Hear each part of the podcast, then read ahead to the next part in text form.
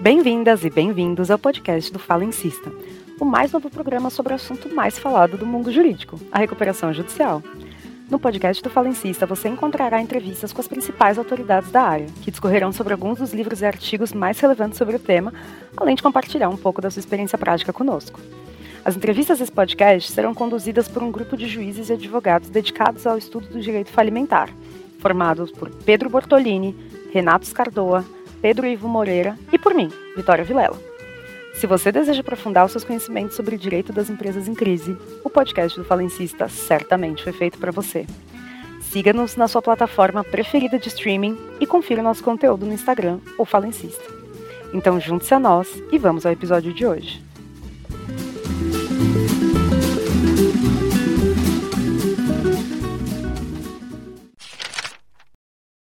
Olá, este é o podcast do Falencista. Eu sou Pedro Bortolini, juiz em São Paulo, e hoje terei o prazer de entrevistar o Dr. Daniel Carmo Costa. O Dr. Daniel é seguramente para todos aqueles que lidam com o direito concursal, talvez o juiz mais reconhecido na área. Então, imagino que para quase todos que pensem na figura do juiz de falências, venha a imagem do doutor Daniel Carnio. Doutor Daniel dispensaria apresentação, mas me cumpre informar que ele é doutor em processo civil pela PUC, integra atualmente o Conselho Nacional do Ministério Público e passou recentemente a integrar também a distinta comissão formada para revisar o texto do nosso Código Civil. O Dr. Daniel é autor de diversas obras jurídicas acerca do tema, livros e artigos, dentre os quais o livro Constatação Prévia, sobre o qual nós iremos conversar um pouco hoje. Doutor Daniel, muitíssimo obrigado por atender ao nosso convite. Seja muito bem-vindo ao podcast do Falencista. Olá, olá a todos. É Pedro, muito obrigado pelo convite para participar desse podcast. Parabéns pelo projeto. É um projeto muitíssimo interessante, muito agradável, de modo que para mim é uma, é uma honra ter sido convidado e é uma alegria poder participar e ter aí a oportunidade de conversar com você e com, e com os ouvintes do, do podcast Falencista é, um pouquinho sobre constatação prévia, enfim, sobre os assuntos que tanto nos agradam, é, é que gravitam em torno aí da insolvência é, empresarial. Doutor Daniel, uma pergunta que nós costumamos fazer para todos os convidados, uma pergunta inicial, é a seguinte: como que você foi parar no direito da insolvência? Né? De onde surgiu o seu, seu interesse pelo direito falimentar? Bom, é, na verdade, eu sempre gostei da matéria, desde a época de faculdade, era uma matéria que me agradava, eu gostava, o que era incomum, né? Porque a maioria dos estudantes não gosta de, de falência, de direito empresarial, de modo geral, eu já mostrava ali uma propensão a essa matéria desde aquela época. Durante a magistratura, eu entrei, eu entrei na magistratura com 24 anos, bastante novo, é, e durante a minha carreira da magistratura, é, basicamente passando aí pelas cidades do interior, onde as varas não são especializadas, a gente acaba tendo pouco contato né, com, com, com a matéria de falência e recuperação, é, é, e também com a matéria de direito empresarial nas cidades é, menores, essas questões não são muito, não são muito frequentes. Mas quando é, eu retornei para São Paulo como juiz auxiliar da capital, eu fui para o Fórum João Mendes Júnior, né, que é o Fórum Civil Central, e ali eu retomei o meu contato prático né, com, a, com a matéria do direito empresarial. Na época não havia né, as varas empresariais, havia as varas de falência, mas é, todas as varas cíveis possuíam falências antigas, de modo que eu voltei a ter algum contato com essa matéria, é, o que me despertou novamente ali o, o, o interesse por ela. Mas a, a, a, o foco no estudo da matéria especificamente surgiu quando veio a oportunidade de me promover para a titularidade da primeira vara de falências de São Paulo. Então, quando essa vaga surgiu, quando eu vi que eu teria a possibilidade de me tornar é, juiz é, titular da primeira vara de falências de São Paulo, aí sim eu comecei a, a estudar de maneira muito mais sistemática essa matéria. E depois que fui para lá, Pedro, é, é, essa necessidade ela se mostrou ainda mais premente, porque eu percebia que tudo que eu estudava nos livros não acontecia daquela forma na prática. É, e todas as respostas que eu precisava para resolver os casos concretos eu não encontrava é, nos livros. Então ali é, é, eu percebi que eu precisaria fazer uma imersão mesmo na matéria, e aí eu tive a oportunidade. Eu já tinha feito mestrado e doutorado no Brasil, né, na área de tutelas de urgência, de processos coletivos, né, essa sempre foi minha linha de pesquisa, e, e falência e recuperação nada mais são do que processos coletivos com com características de urgência muito prementes também. Isso me ajudou a compreender bem esse fenômeno, mas é, eu decidi que era o momento de é, é, fazer essa imersão. E aí eu tive a oportunidade de fazer o mestrado acadêmico nos Estados Unidos é, nessa matéria, na matéria de, de falência e recuperação de empresas, fazendo uma análise de direito comparado. Isso me ajudou muito né, a, a, a desenvolver um trabalho diferente lá na primeira vara de falências e recuperações judiciais, porque a partir do estudo do direito comparado, eu entendia a lógica e o funcionamento desses mecanismos de insolvência em outros países, né, e tentava sempre fazer ali uma adaptação, uma nacionalização daquelas soluções que já haviam sido testadas é, no Brasil. E, e muita coisa foi é, é, foi surgindo, muita novidade na, é, foi surgindo na minha prática do dia a dia em função é, desses estudos desenvolvidos no mestrado lá na, na Sanford, nos Estados Unidos. E depois é, é eu tive também a oportunidade de fazer um estágio pós-doutoral na Universidade de Paris 1, na, na Sorbonne, também na área de insolvência, o que me permitiu estudar aprofundadamente é, outro modelo de insolvência, além do modelo norte-americano, o modelo europeu é, ou os modelos europeus né, de tratamento da crise da empresa, o que fez com que é, a minha caixa de ferramentas aumentasse, né? E eu tivesse ali mais informações e mais reflexões é, para poder tentar resolver os nossos problemas lá na primeira vara de falências. A primeira vara é um verdadeiro laboratório, né? Porque você tem ali uma quantidade muito grande de processos e uma variedade muito grande de processos. Então, ali eu tive a oportunidade de desenvolver é, é, é, é um estudo é, bem, bem, vamos dizer assim, diferenciado, né, para solução de problemas, usando como ferramentas é, todos esses estudos feitos fora do país também. Então, na verdade, agora respondendo de maneira mais objetiva, né, a sua pergunta, a, a vontade de estudar a matéria eu tinha desde a época de faculdade. Agora, a necessidade mesmo de encontrar soluções para os casos concretos que não existiam em, em, livros, que não estavam escritas em lugar nenhum, é, surgiu no momento em que eu sentei na cadeira lá da primeira vara de falências e recuperações judiciais de São Paulo. É hora que a gente tem que lidar na prática que os problemas de verdade realmente acontecem, né? Não são aqueles hipotéticos que, que estão nos livros, esses às vezes são mais fáceis de, de resolver né? do que Exato. aqueles que aparecem na prática. É muito interessante essa menção a, a um laboratório, né, a ter servido a primeira vara de falências como laboratório, que casa justamente com o nosso tema de hoje, que é a constatação prévia. Né?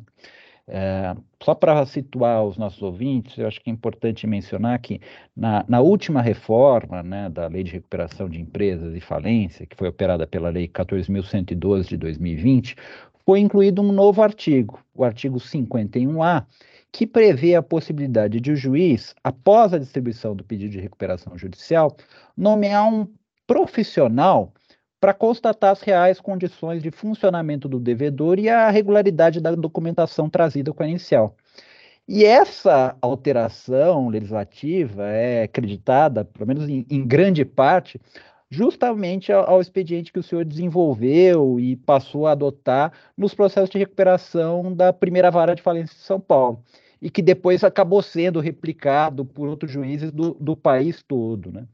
Um, um, pouco antes da reforma, aliás, o próprio CNJ, acredito até que o senhor já, já compunha o órgão né, nessa época, chegou a recomendar que os, os juízes determinassem essa constatação, né, que foi então institucionalmente reconhecida como uma boa prática em processos de recuperação judicial.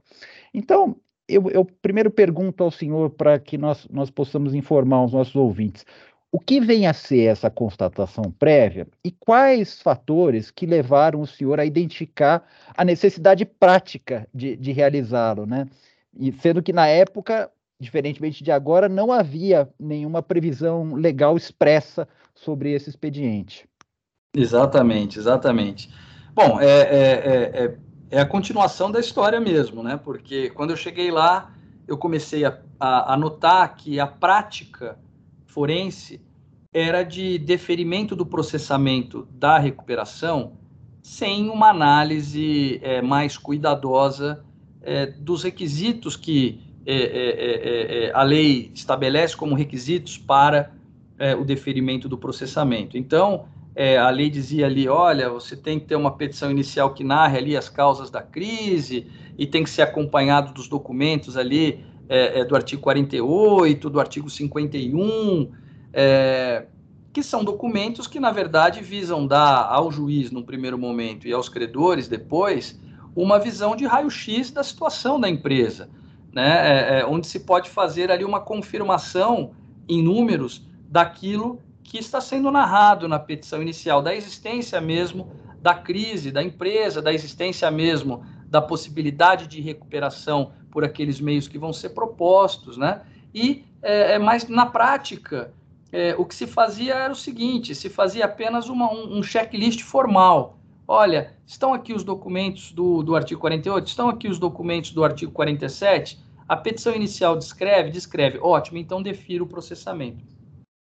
Acontece, o Pedro, que essa decisão que defere o processamento é, sem dúvida nenhuma, uma das mais importantes decisões proferidas pelo juiz num processo de recuperação, porque é a partir do deferimento do processamento que entra em vigor o stay, a suspensão das ações e execuções é, é, que os credores tenham contra a devedora, credores sujeitos ao plano.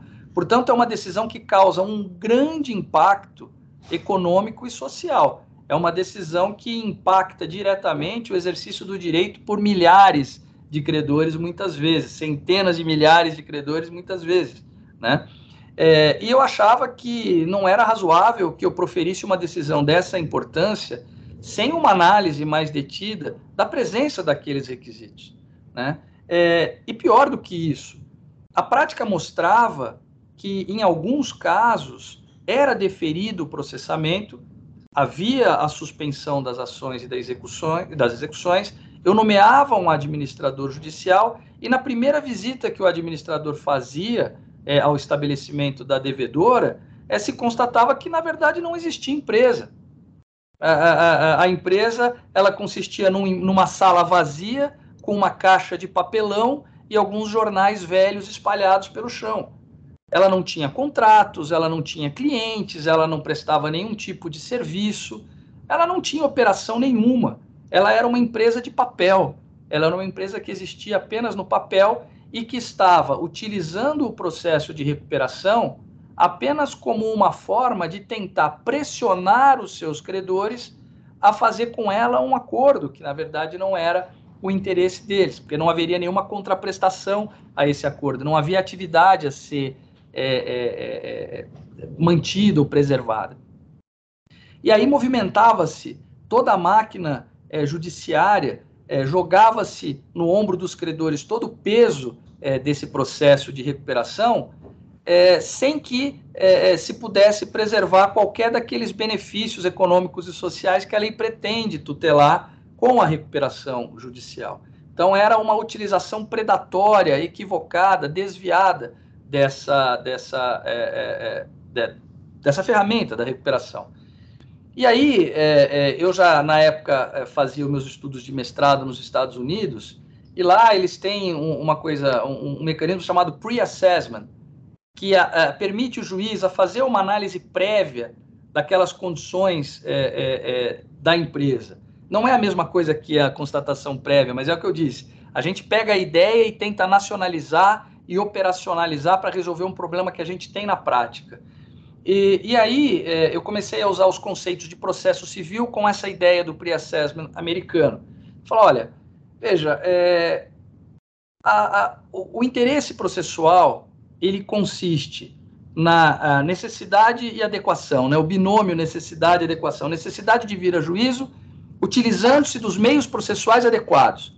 A recuperação judicial ela é adequada quando há a possibilidade de se preservar os benefícios econômicos e sociais que decorrem de uma atividade. A preservação da empresa é o pressuposto do pedido de recuperação, a possibilidade de, de preservação. Logo, ela tem que gerar os benefícios econômicos e sociais que a lei busca preservar como uma consequência lógica para a utilização da recuperação. Senão, é vou preservar o quê? Vou preservar os empregos que ela não gera? Vou preservar o, a, a atividade que ela não tem? Quer dizer, é um negócio que fica completamente sem sentido. Então, eu comecei a dizer que a comprovação da capacidade de gerar os benefícios que a lei busca preservar, ela era ligada ao interesse processual adequação. Se fosse possível identificar pela, pelos documentos da inicial né, e pela verificação prática e real, né, pela, pela verificação em loco é, da empresa, que esses é, elementos simplesmente inexistem, que inexiste empresa, que ela não gera nenhum dos benefícios é, que a lei busca preservar, não haveria interesse processual. E eu teria, então, é, fundamento jurídico para indeferir a petição inicial e nem é, é, dar início àquele processo. Né? Mas, para isso, é, eu tinha duas dificuldades. É, primeiro, eu tinha que ler e entender a documentação. Só que a documentação, é, notadamente a do artigo 51, é uma documentação técnica de outras especialidades é, é, é, não são documentos jurídicos, né? Balanço de, de determinação especialmente tirado e tal. Muitos juízes não sabem nem ler um balanço, porque isso não é algo que a gente aprenda na faculdade de direito. Isso é coisa de economista, de administrador de empresas, né? É, eu me lembro de um colega que é, é, ficou até engraçado, porque ele dizia assim: Olha, é, eu noto aqui a possibilidade de uma fraude na documentação inicial, porque analisando o balanço, as duas colunas chegam exatamente ao mesmo valor, e eram números diferentes, ele achou estranho aquilo. Mas é, é, mostra que ele não conhece balanço, porque é evidentemente que tem que chegar ao mesmo valor. Então, isso mostra a nossa dificuldade, né?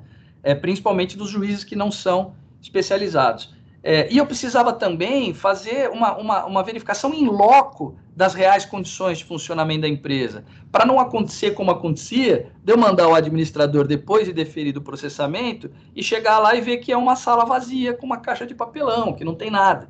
Né? Então eu comecei, é, é, e aí de novo usando o Código de Processo Civil, olha, quando eu preciso de conhecimentos que não são jurídicos, é, é eu vou usar um perito.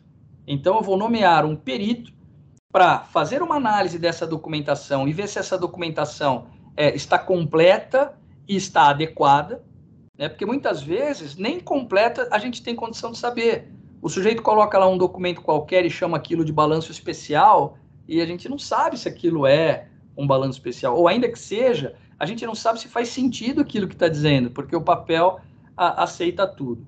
E eu precisava que esse perito fizesse uma visita em loco para ver se a empresa existia, para ver se a empresa estava lá, né, se tinha empregado, se tinha é, é, é funcionamento, né, para ver as suas reais condições de funcionamento. E aí eu dei o nome é, de perícia prévia, né, começou como perícia prévia. Então eu nomei um perito para fazer isso para mim.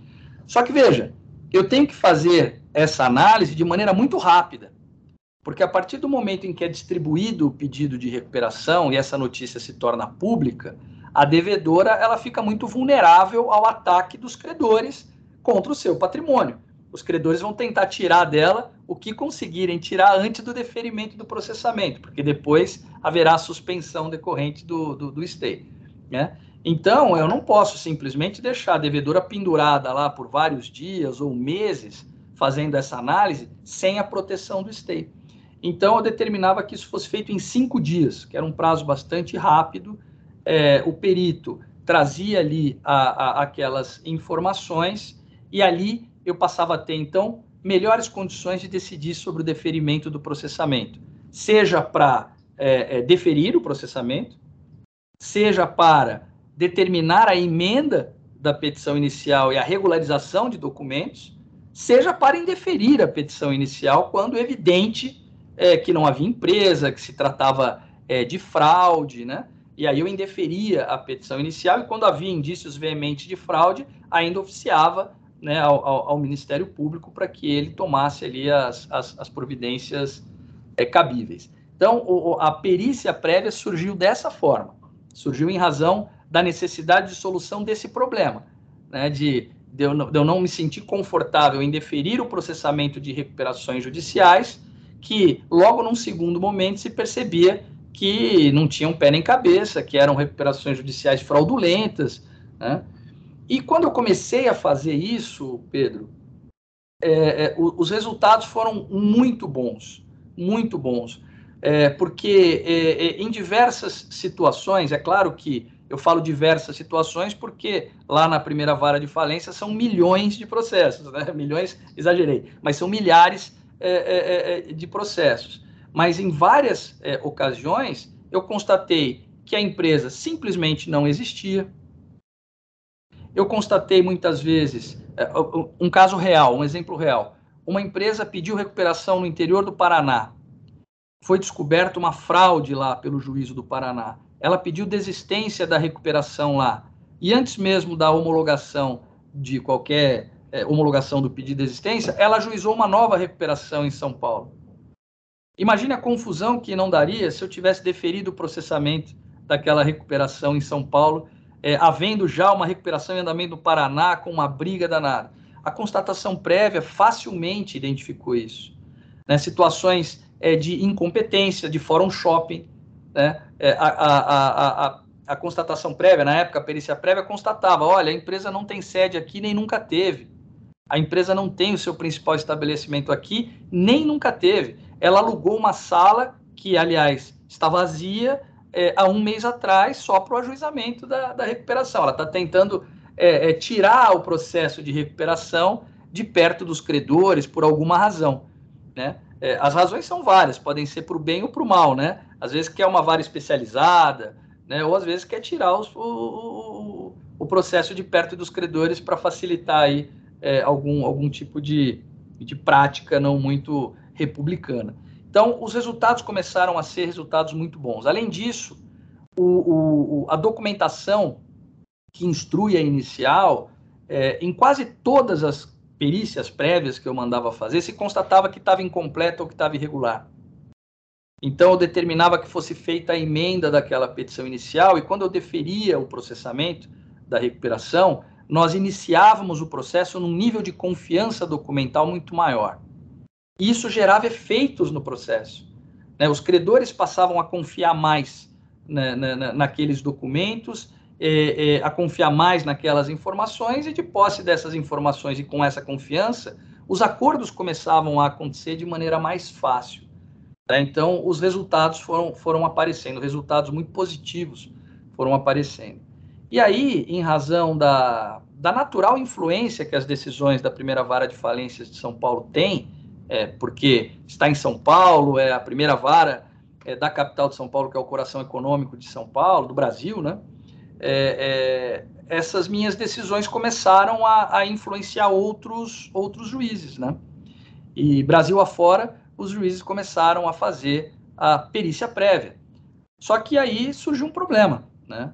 Porque a perícia prévia não tinha regulação nenhuma, ela não estava escrita em lugar nenhum, ela era uma prática desenvolvida por mim, na, na, na primeira vara, e a gente começou a perceber que os juízes no norte, no sul, em outras regiões do Brasil, é, é, chamavam de perícia prévia outras coisas. É, eles mandavam fazer outras coisas. Por exemplo, eles mandavam fazer uma perícia sobre a viabilidade econômica do negócio. Né? A viabilidade econômica, o que não é adequado, né? não se trata de avaliar a, a, a, a viabilidade econômica do negócio nesse momento. Essa avaliação vai ser feita pelo mercado, pelos credores e à luz de um plano apresentado. Né? Não dá para fazer é, é, isso de maneira, de maneira prévia. É, outra coisa, é, se nomeava perito, se é, indicava assistente técnico, essa perícia durava meses a fio e as empresas ficavam prejudicadas por conta disso. Então a gente começou a perceber que a prática se espalhou, mas se espalhou de maneira desorganizada, é, porque não havia uma regulação específica. Né? Daí é, é, é a necessidade do CNJ, a partir do então Grupo de Trabalho de Falências e Recuperações, que foi criado em 2018, e eu fazia parte desse grupo, faço a, até hoje, né, a, a, Vitória, que faz parte aí do projeto de vocês também, está lá conosco desde, desde as primeiras reuniões. Hoje ele se transformou no Fonaref.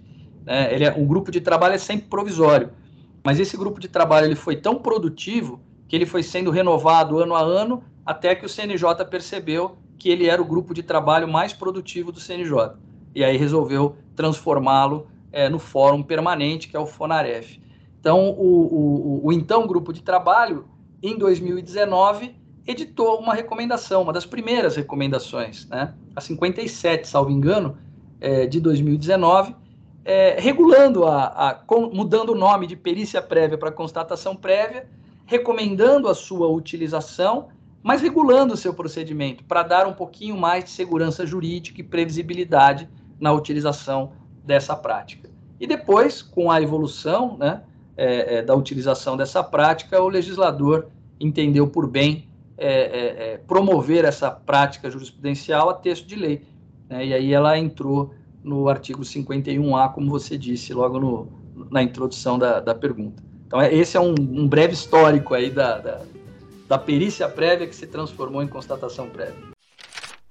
Tudo isso é muito interessante, é excelente, e acho que é importante mencionar que algumas das críticas que são feitas ao Instituto da Constatação Prévia por especialistas são críticas pensadas uh, em, ou que partem do pressuposto de que a lei é operada apenas por especialistas, quando não é verdade.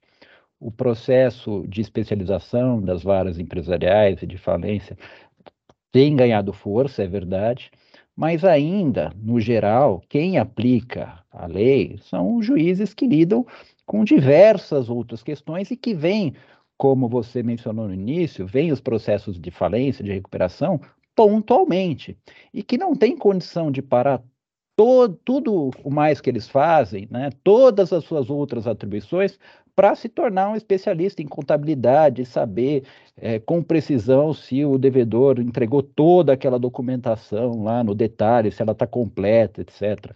E a garantir o fluxo da informação é uma das necessidades, uma das, dos deveres atribuídos ao juiz num processo de, de recuperação judicial. Né? Assim como você, né, eu, eu, também fui juiz de vara cumulativa, em que a gente tem que cuidar né, da infância, do júri, você faz a correção de cartório extrajudicial, tem que visitar cadeia, etc. E, entre tantas coisas, se houver na vara, ainda tem que tocar uma recuperação judicial. Então, me parece que essa dificuldade que você mencionou sentir numa vara especializada, ela tende a ser muito maior em juízos que não contam com essa especialização. E, e me parece que essa talvez seja uma das razões que efetivamente levou a uma, posso até dizer, maioria dos, dos magistrados pelo Brasil afora a adotar o mecanismo da, da constatação prévia que acabou sendo referendado pelos tribunais. E você acabou examinando esse, esse instituto, essa, essa prática da constatação prévia, para além dos, dos processos, né? fez um estudo efetivamente acadêmico desse mecanismo sob a perspectiva teórica, justamente no livro ao qual me referi no começo da, da apresentação, publicado pela editora Juruá. É, além, nesse livro, além de justificar a conveniência da, da constatação, me parece que você deu um passo além, propondo efetivamente um modelo que deveria guiar o profissional nomeado pelo juízo. É, no livro você chama esse modelo de modelo de suficiência recuperacional. Resumidamente, o que, que seria esse modelo e quais os, os critérios que, que, segundo ele, deveriam ser examinados pelo profissional? Legal, Pedro. É, é, essa é uma história bacana também, porque, bom, agora todo mundo sabe como é que surgiu a perícia prévia e para resolver qual, qual tipo de problema. É, é, a perícia prévia, depois constatação prévia, ela foi uma das, é, é, vamos dizer assim, um dos produtos desse estudo de direito comparado, adaptado ao Brasil para resolver problemas. Outras coisas também foram desenvolvidas, outra, outras metodologias foram desenvolvidas, como, por exemplo, gestão democrática de processos, é, é, critério tetrafásico de análise judicial do plano, várias, várias coisas. E eu era muito convidado para falar sobre o que ficou conhecido como novas teorias em, em recuperação de empresas, é, aqui no Brasil e fora do Brasil. É, e toda vez que eu ia falar, é, é notadamente nos Estados Unidos, sobre isso, né, o, o, os americanos compreendiam, né, entendiam, concordavam, mas eles tinham sempre uma crítica. Eles diziam, é, professor Daniel, essa sua teoria ela é boa, ela funciona, mas ela tem um grande problema. Ela funciona com você. Outro magistrado, aplicando exatamente o que você está dizendo que deve ser aplicado, pode chegar a resultados completamente diferentes do que você chega, que foi o que a gente constatou que acontecia mesmo na prática. Os magistrados, querendo aplicar a perícia prévia, chegavam a outros resultados porque aplicavam de outra forma. Então, os americanos diziam: se você quer universalizar a sua teoria, você tem que criar é, é, um parâmetro, um passo a passo de aplicação que permita a qualquer um chegar aos mesmos resultados que você chega, mesmo sem ter a sua sensibilidade, a sua, a sua experiência. Então, a partir dessa crítica, eu, eu comecei a pensar em termos acadêmicos, né, como é que eu poderia criar né, um passo a passo, uma fórmula, como os americanos gostam, para que qualquer um pudesse é, é, é, é chegar lá. Né? Então, eu dizia, ora, a, a, empresa tem que gerar os benefícios econômicos e sociais que a lei busca preservar. Tem que gerar os empregos, tem que gerar é, circulação de riquezas, é, tem que gerar os tributos, etc. e tal. Ok, mas como é que é, é eu verifico isso na prática? O que, que significa isso na prática? É, então, juntamente com a Elisa Fazan, que é uma contadora, professora da FECAP, e ela me ajudou com os conceitos contábeis, né? É, é, é, a gente desenvolveu esse modelo né, de suficiência recuperacional que divide é, o artigo 47 em quatro dimensões, que vão traduzir contabilmente na análise que vai ser feita é, pelo perito aqueles valores que eu quero ver se estão sendo é, produzidos pela empresa ou não. Então, o artigo 47 fala em manutenção da fonte produtora, né? Fala em condições de superar a crise econômica, fala em manutenção do emprego, fala em função social, estímulo, atividade e fala em interesse dos credores. Esses são os valores que a empresa deve é, é, gerar para que a lei possa tutelar. Né? Mas como é que eu vou ver se ela gera isso concretamente? Então, vou dar aqui um exemplo. É, a manutenção da fonte produtora e as condições de superar a crise econômica é, o que, que, o perito tem que perguntar e ver lá para ver se ela vai preencher é, esse valor ou essa dimensão? Olha, ela tem receita operacional vinculada à atividade empresarial? É, ela tem estrutura física é, é, é, suficiente para a consecução dos negócios a que ela se propõe? Né? sabe, o, o, o, o maquinário dela está em condições de produzir né, o, o, número de funcionários que ela tem para que ela continue a produzir é, é, é adequado. Então, é concretamente, é isso que o perito tem que ver para me responder se ela preenche essa primeira dimensão do artigo 47. Né? Em relação à manutenção do emprego, né? qual é o número de funcionários que permite que ela é, é, é, desenvolva ou continue a desenvolver a sua atividade? Ela tem isso?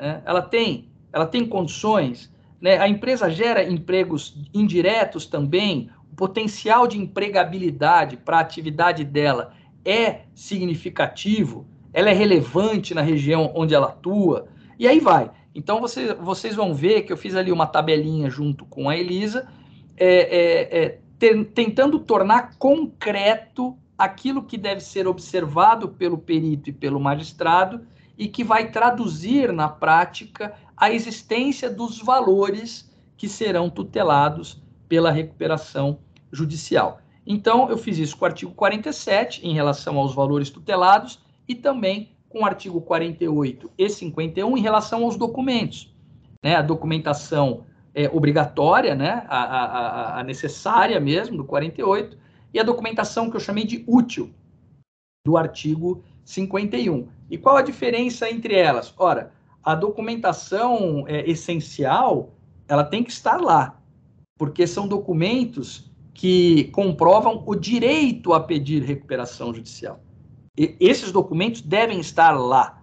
É, eu não posso deferir um processamento de uma recuperação sem ter ali uma certidão é, é, é da junta comercial, é, sem ter ali a ciência se ela já se beneficiou ou não de uma recuperação judicial é, para a, a, num prazo inferior àquele que a lei determina. Eu preciso desses documentos. Os outros documentos do artigo 51 são documentos úteis, mas eu posso, em tese, em alguma situação, deferir o processamento faltando algum documento e, e pedir para juntar depois. Né? Mas isso era muito na minha sensibilidade. Né? Então, outro juiz, é, é, talvez sem a experiência que eu, tive, que eu tinha, não ia chegar às mesmas conclusões. Então, a gente criou um, um, um índice de documentação. Né? O quanto que os documentos devem estar presentes, quais documentos são essenciais é, nesse momento, quais documentos podem ser é, é, depois complementados. Eu fui criando índices. Né? E aí a gente precisava avaliar isso, né? É, para criar um número, uma fórmula. E aí, bom, se a gente vai colocar aqui cada índice desse de 0 a 10, bom, mas o que diferencia o 3 do 4? Né? O que diferencia o 7 do 8? Então a gente abandonou a ideia de números e colocou é, é, sim, é positivo, negativo ou, ou, meio termo, né? Preenche, não preenche ou preenche parcialmente. São três tipos de avaliação com uma, com uma pontuação correspondente a cada uma delas. E aí, a gente, com base na experiência, dos casos é, aplicados, é, é, é, identificou uma nota de corte, vamos dizer assim, um índice mínimo. Olhando para trás, né? Ora, foi deferido o processamento dessas recuperações e no livro é, é, existem ali vários processos que são colocados ali como, como uma amostragem para demonstrar isso, né? e essas recuperações foram todas infrutíferas depois, foram convoladas em falência, né? Então, a partir de qual número a gente começa a ter é, é, sucesso nessas recuperações? Número mínimo, número base é esse, é a nota de corte. Então, esse é o índice de suficiência recuperacional, né, que é composto pelo, é, pelas dimensões do artigo 47, mais pelos índices documentais úteis e, e, e essenciais. Né? É, é, com isso, a ideia foi parametrizar não só o procedimento da é, é, constatação prévia, mas da própria avaliação, né? Porque, veja, a, a, recomendação 57, ela resolveu o procedimento. Olha, juízes, façam assim, deem esse prazo, nomeiem o, o, o perito, façam isso, façam isso, façam aquilo. Ok, então ali eu tenho um, um procedimento para padronizar. Mas aquela recomendação, ela não dizia, olha, peritos, avaliem isso lá. O que, que vocês vão avaliar lá? E mais do que isso, como é que vocês vão avaliar? Como é que vocês vão valorar? Cada perito pode avaliar é, coisas diferentes de maneiras diferentes. Então, mesmo eu tendo um procedimento de constatação prévia único, poderia ter resultados muito diferentes. Por isso, a necessidade é, do procedimento regulado por uma recomendação e também de um é, método de suficiência recuperacional que tenta padronizar o que vai ser avaliado e de que maneira isso vai ser valorado, para tentar é, uniformizar essas análises e não comparar banana com laranja. Né? É, é, é, então, essa foi a ideia. A minha primeira ideia, Pedro, quando eu propus é, é, ao grupo de trabalho a edição dessa recomendação, era ter o procedimento e ter o método de suficiência recuperacional. Mas nas discussões que nós fizemos lá, e, e, e desse grupo participam ministros do STJ, do TST, desembargadores, é, ficou claro a, a, a, dificuldade de compreensão né, do, do, do, que seria esse método. E aí eles falam, Daniel, acho que melhor então, é, deixa para a doutrina definir isso, né? Vamos aqui só definir o procedimento e, e depois a doutrina define como é que vai ser feita essa avaliação. E aí a ideia então de fazer o livro é, é, junto com a, com a Elisa, para dar essa contribuição e, e, dar a resposta àquelas críticas que os americanos faziam, que os franceses faziam, de que as, as teorias eram boas e funcionavam, mas eram muito dependentes da minha é, é, sensibilidade, da minha experiência, da minha percepção, que outros juízes é, poderiam chegar a resultados completamente diferentes é, tentando fazer aquilo que eu fazia. Então, essa é, é, essa é a, a proposta né, da, da obra e desse método de suficiência recuperacional.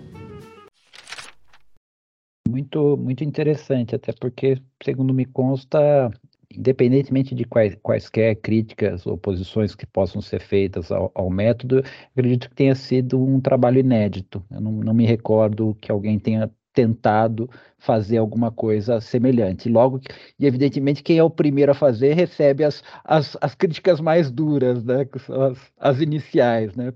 Acho que a perícia prévia, a constatação prévia, talvez tenha sido o tema mais discutido do direito da insolvência nos últimos 10 anos. Né? Sem dúvida, sem dúvida. É, daí, daí, a relevância dessa, dessa exposição que é muito esclarecedora.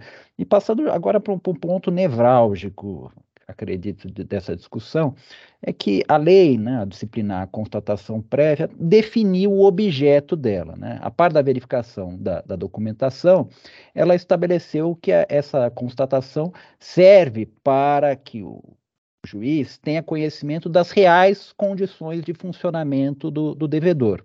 Por outro lado, a lei também previu que o juiz não deverá, com base no resultado dessa constatação, indeferir o processamento do pedido baseado na análise de viabilidade econômica do devedor. É, parece que há uma uma contraposição, pelo menos numa, numa leitura inicial, ou pelo menos haveria situações que se colocariam numa zona cinzenta, em que a gente não sabe se o devedor não está mais funcionando, logo não tem mais atividade a ser preservado, ou está simplesmente num estado precário que eventualmente poderia ser resolvido pela via da, da recuperação. Como que, que você enxerga isso uh, na lei? É possível o juiz indeferir a, a, o processamento da, da, recuperação? Em que caso? Bom, vamos lá. É, é, a viabilidade econômica, é, ela não se confunde com as condições de funcionamento da, da empresa. Né? É, é, é, essa seria uma, uma confusão aparente, vamos dizer assim. Né? As reais condições de funcionamento da empresa, elas são constatadas a partir, no meu método criado né, de suficiência recuperacional, a partir daqueles critérios definidos como dimensões do artigo 47. Né? Ou seja, existe receita operacional, ela tem estrutura física adequada, ela tem empregados, ela tem contratos, como é que ela está é é é, é, é, é, funcionando efetivamente. Porque na prática é mais fácil até do que teoricamente definir. Existem situações em que você manda fazer a constatação e você não tem dúvida alguma de que a empresa simplesmente não existe. Ela não existe.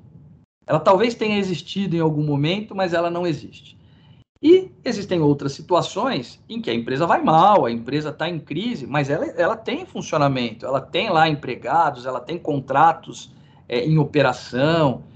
É, existem algumas situações, Pedro, em que a empresa ela até está sem atividade, mas é uma paralisação circunstancial. Eu peguei um caso, por exemplo, em que a empresa estava parada por conta de uma greve de funcionários porque não receberam os salários. Né?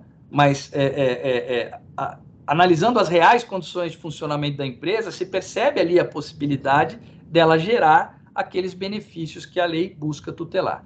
A viabilidade econômica é outra história. Né? A viabilidade econômica é algo que deve ser resolvido pelos credores e à luz de um plano apresentado. Né? Porque, é, é, teoricamente, é, alguém poderia dizer, não, o nível de endividamento dessa empresa é tão alto que ela é inviável economicamente. Bom, depende, se os credores perdoarem toda a dívida, ela não tem mais endividamento nenhum, né? É, então, eu não posso dizer isso de antemão. Eu tenho que dizer isso, aliás, não sou nem eu que vou dizer, porque essa não é uma questão que diz respeito ao juiz. Os credores é que vão avaliar se, é, é, se aquela empresa, é, é, pela visão do mercado, merece ou não né, a oportunidade de continuar operando. Depois o juiz vai valorar é, o resultado dessa negociação, mas são os credores que vão dizer acerca de, de viabilidade econômica. Então, para mim, é, é, era uma coisa que sempre foi muito claro, né? É, não se trata de viabilidade econômica. E essa foi, Pedro, a primeira grande discussão mesmo na perícia prévia. Eu me lembro de um dos primeiros congressos do TMA que eu fui falar sobre isso em São Paulo, é, com um painel todo de, de contadores, economistas, e a discussão era essa: não, mas não é possível, num momento tão inicial do processo, se falar de viabilidade econômica. E eu dizia: é, concordo com vocês, eu não estou falando de, de viabilidade econômica, eu estou falando de constatar as reais condições de funcionamento é, dessa empresa. Eu estou falando de avaliar a capacidade que a devedora tem de gerar os benefícios mencionados no artigo 47. É, é disso que eu estou falando. Isso não é, é, é, viabilidade econômica. Mas, de novo, é aquela crítica que os americanos faziam. Daniel, você tem que definir e criar um passo a passo objetivo, porque para você isso é claro, mas para outra pessoa é, é, ela pode enxergar outra coisa e pode entender outra coisa.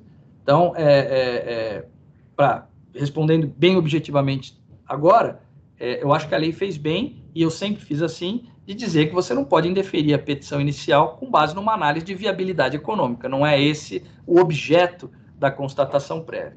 Eu quero saber a estrutura de funcionamento da empresa como está realmente, não aquilo que ela conta no papel, né? Como ela está realmente. E a partir daí eu consigo fazer uma conferência melhor dos documentos que ela apresenta. E também não se trata de uma auditoria, é uma verificação superficial, mas que muitas vezes é suficiente para você encontrar é, discrepâncias absurdas. Então, por exemplo, é o documento diz lá que documento contábil que ela tem 10 mil itens em estoque. Né? E na constatação prévia se verifica que ela tem zero itens em estoque. Né? Diz lá que ela tem 60 funcionários. Na constatação prévia se verifica que ela tem dois funcionários. Então, assim, é, é, são coisas que facilmente se verificam. Então, esse é o objeto de análise da constatação prévia. Não se trata de uma auditoria, é, é não se trata de uma avaliação econômico-financeira das condições da, da empresa. É, isso, isso também é, é muito interessante, porque são informações que para além de, de, subsidiar o deferimento ou indeferimento do processamento da recuperação, são informações que interessam aos credores. Né?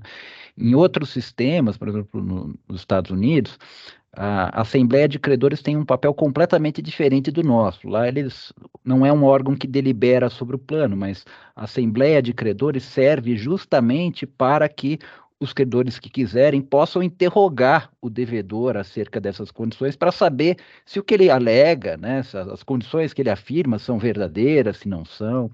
Então, me, me parece que o, o, essa constatação, em alguma medida, evidentemente com, com sérias diferenças, acaba cumprindo esse papel de trazer mais transparência para o processo. De toda forma, né, uma, uma parte considerável da doutrina sustenta que essa medida deveria ser excepcional e que o emprego generalizado dela pelos juízes estaria sendo banalizado. Né? É, então, o que, o que, eu gostaria de saber é uma opinião sua com base na sua prática, do que você viu, da, da quantidade de empresas fantasmas que por acaso você encontrou.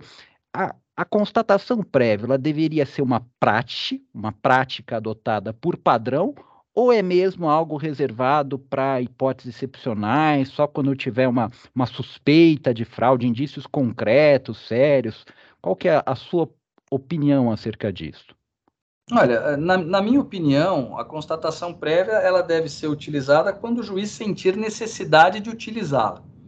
É, é, em boa parte dos casos em que eu utilizei, ela foi muito útil. Né? E, e, a maioria desses casos não tinha relação com fraude. Ela foi muito útil para a análise da documentação, para a complementação e regularização da documentação. Isso, isso gerou efeitos muito positivos no, é, no processo. É, agora, é, em alguns casos eu não usei. Né? Por exemplo, na recuperação judicial da OAS, do grupo OAS eu não, eu não, não, não terminei a, a, perícia prévia na época.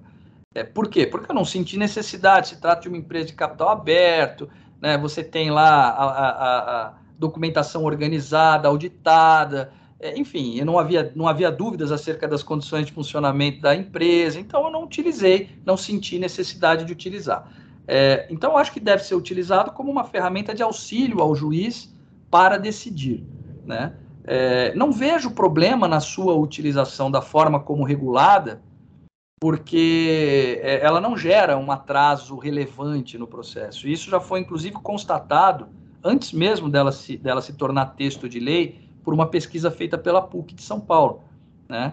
É, o, o, o atraso que ela gera para o deferimento do processamento acaba sendo compensado com folga com a aceleração da aprovação do plano depois. Né? Então, o processo acaba antes, quando, quando tem constatação prévia, do que quando não tem. E por que, que isso acontece? Ora, porque o processo se inicia com uma assimetria informacional menor, com uma confiança dos credores é, é, sobre a documentação e sobre os fatos maior, e isso faz com que é, se facilite o andamento do processo nas suas fases seguintes. Então, eu não diria que ela é regra ou que ela é exceção. Ela é uma ferramenta a ser usada pelo magistrado sempre que o magistrado, em determinado caso concreto, sentir necessidade disso. Né? Se ele se sentir confortável para analisar a documentação e as condições da empresa e deferir o processamento independentemente de qualquer medida prévia, muito bem. Né? Então, o faça. Se não, ele tem essa ferramenta para utilizar e que deve ser bem utilizada. Né? Agora, é claro, é, é, é, a utilização equivocada dessas ferramentas novas, é, ela decorre, evidentemente, da novidade, né? É, a jurisprudência, ela tem esse papel de fazer ali, de desenhar os contornos de aplicação do Instituto com, com caneta mais nítida, né? Durante o tempo, na medida em que essa prática vai sendo conhecida. Seguramente, hoje, ela é muito melhor aplicada do que era aplicada 10 anos atrás. Né? Em 2012, quando eu comecei a, a, a, aplicar essa medida e ela começou a ser replicada para outros lugares, eu me lembro de um, de um advogado é, que foi despachar comigo e, e disse: Doutor Daniel, o, o senhor criou um monstro que está fugindo da caixa. Né? Ele está fugindo da jaula. Eu falo, calma, não é assim, né? E, e, porque havia lá uma variação absurda de aplicação da, da, da, constatação prévia. Hoje não há mais, né? Hoje, hoje nós temos uma, um parâmetro legal de aplicação e temos essa ajuda doutrinária, vamos dizer assim, é, de utilização de método de suficiência recuperacional, que até onde eu sei tem sido bastante utilizado é, por, por peritos que, que, que trabalham né, com, a, com a realização de constatações prévias. Muito bom. Doutor Daniel, é, tem uma última pergunta sobre o, o tema, é, que tem a ver até com esse estudo que, que você se referiu. É, numa das fases desse estudo da PUC, é, apontou-se que nos casos em que foi determinada a, a constatação prévia, que supostamente condicionaria né, o deferimento do processamento da, da, recuperação judicial, uma avaliação mais, mais rigorosa, pelo menos, o percentual de deferimento do, do, processamento das recuperações judiciais teria sido superior àquele verificado nos casos em que a constatação não foi realizada. E daí, como o profissional que é nomeado para para realizar a constatação prévia normalmente é o mesmo que depois é nomeado administrador judicial, caso ocorra o deferimento do processamento da recuperação judicial, parte da doutrina conjecturou a existência de um eventual conflito de interesses, que poderia levar, digamos assim, a uma verificação menos rigorosa do que seria esperada no sentido de que, olha, o, esse profissional ele pode ter interesse em ser o administrador judicial e, por conseguinte, ter um interesse no deferimento do processamento da recuperação judicial, então, para ele seria mais conveniente deixar de apontar eventual falta de documentação ou, ou omitir alguma condição real de funcionamento. Só que esse estudo apontou que quando houve constatação prévia, o índice de deferimento né, acabou sendo maior. Então, é, doutor Daniel, na, na, sua opinião e considerando a, a, sua experiência com o tema, faz sentido essa correlação? E, e pressupondo né, que os dados desse estudo estejam efetivamente corretos, né, até, até onde eu sei é um único estudo, é, haveria alguma explicação que justificasse esse índice? Pedro, é, foi, foi ótimo você, você ter tocado nesse tema, porque foi um tema muito discutido também. É, eu de início digo que é, é, discordo dessa avaliação e vou dizer é, o porquê que eu discordo.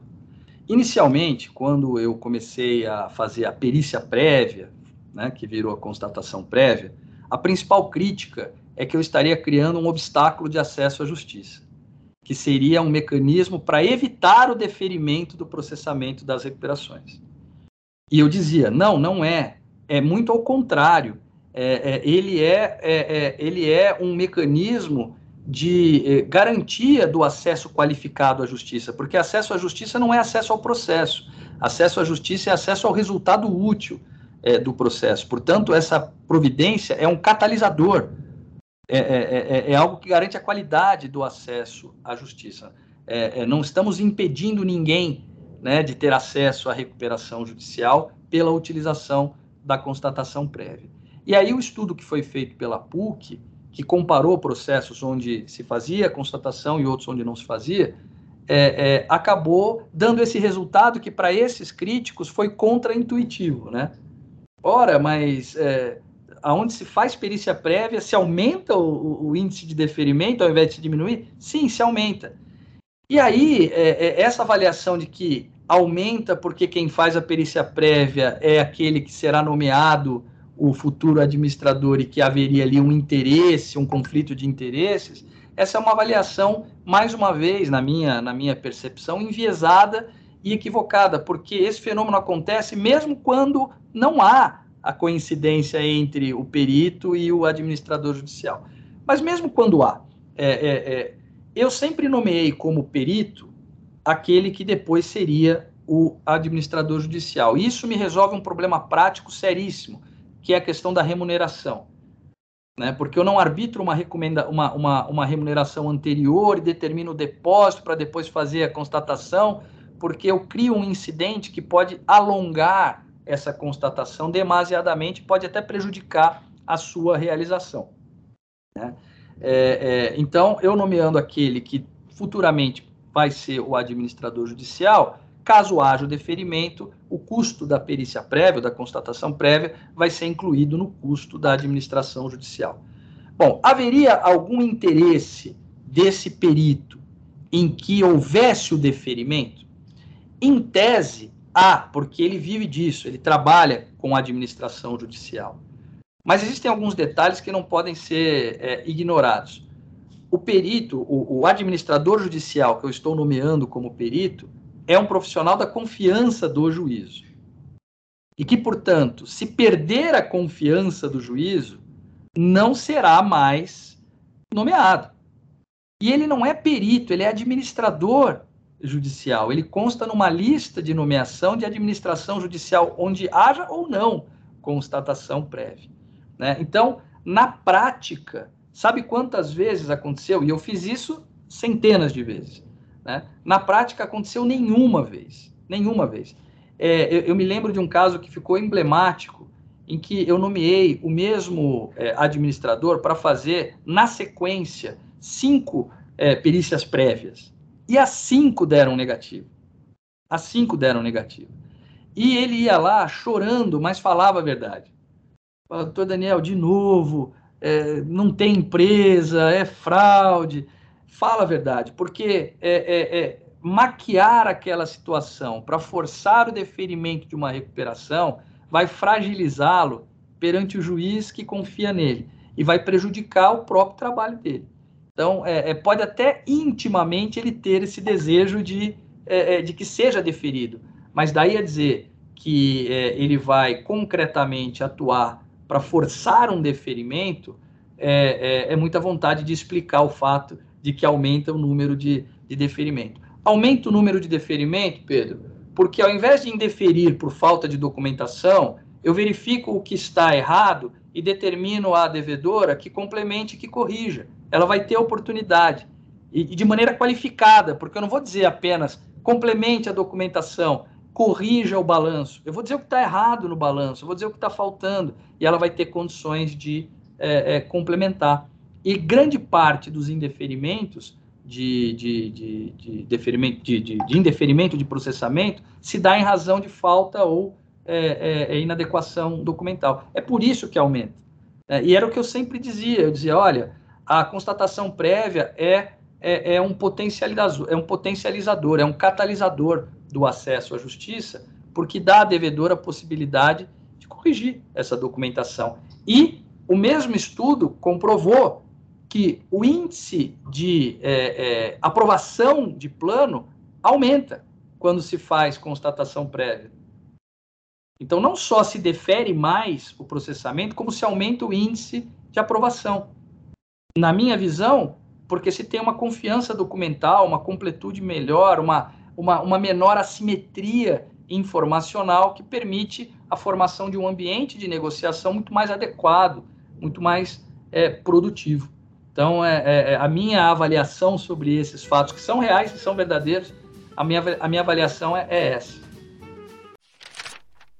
É muito, é muito bom, muito importante, acredito, esse relato, justamente porque o que se verifica na prática é isso, que o índice de indeferimento do processamento da recuperação tem mais a ver com a incapacidade do devedor de cumprir os aspectos formais e, e menos com a inexistência da real daquela empresa em funcionamento. Então, na medida em que entrega-se mastigado para o devedor, olha, falta esse, esse, esse, aquele documento, a tendência é que ele tenha uma condição muito mais favorável para cumprir e emendar e poder obter o deferimento do, do, processamento. Então, essa eu já tinha essa impressão e essa explicação acabou corroborando essa minha intuição, vai, digamos assim.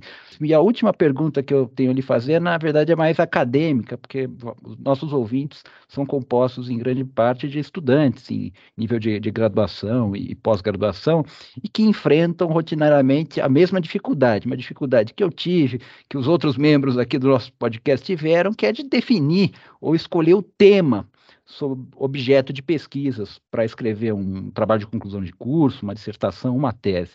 É, você já escreveu várias, então é, você teria alguma dica, algum conselho, alguma recomendação para esses estudantes? E mais ainda, teria algum tema que, na sua opinião, está na crista da onda, assim, que merece um aprofundamento no, no âmbito do direito da insolvência? Uh, eu teria, eu teria vários, é, vários temas aqui. Eu acho que, começando pelo final, né, um tema que estaria na, na crista da onda é, é, dessa área de insolvência empresarial é uma, uma definição do que seria ou, ou, de quais valores seriam tutelados na preservação da empresa. Né? O, nosso, o nosso sistema de insolvência empresarial, ao contrário é, do sistema é, norte-americano não tem o interesse do credor como referencial único.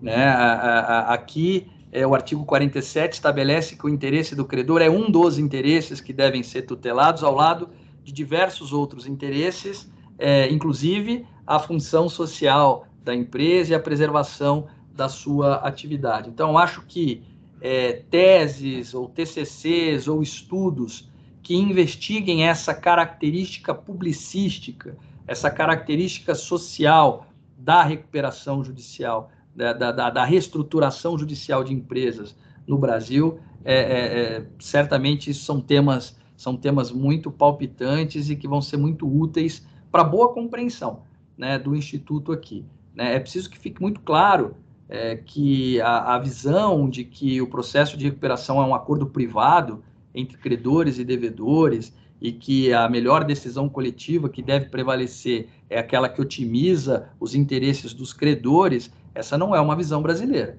Essa não é uma visão que se aplique ao sistema é, brasileiro, que tem na função social é, é, dos institutos de direito privado uma das suas características mais marcantes.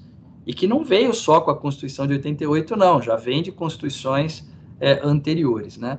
Então, acho que estudos que gravitem sobre esse tema são, são estudos é, é, é, sempre, sempre muito bem-vindos. Função social da empresa, valores tutelados com a preservação da atividade, é, características sociais e públicas do processo é, recuperacional, temas muito, temas muito legais. Doutor Daniel, é, em nome de todos os colaboradores do, do podcast O Falencista, agradeço demais por essa entrevista, que não foi uma entrevista, foi uma aula completa sobre o, o mecanismo da, da, constatação prévia. Tenho certeza de que os nossos ouvintes gostaram muito e aprenderam demais. E espero recebê-lo novamente numa, numa outra oportunidade. Obrigado, Pedro. Mais uma vez eu agradeço o convite. Foi um prazer é, ter tido a oportunidade de conversar com você e com seus ouvintes aí do Falencista sobre a constatação prévia. E claro, eu fico sempre à disposição de vocês para a gente conversar sobre outros temas igualmente interessantes do direito da insolvência. Então, até logo a todos e até o próximo episódio do podcast do Falencista.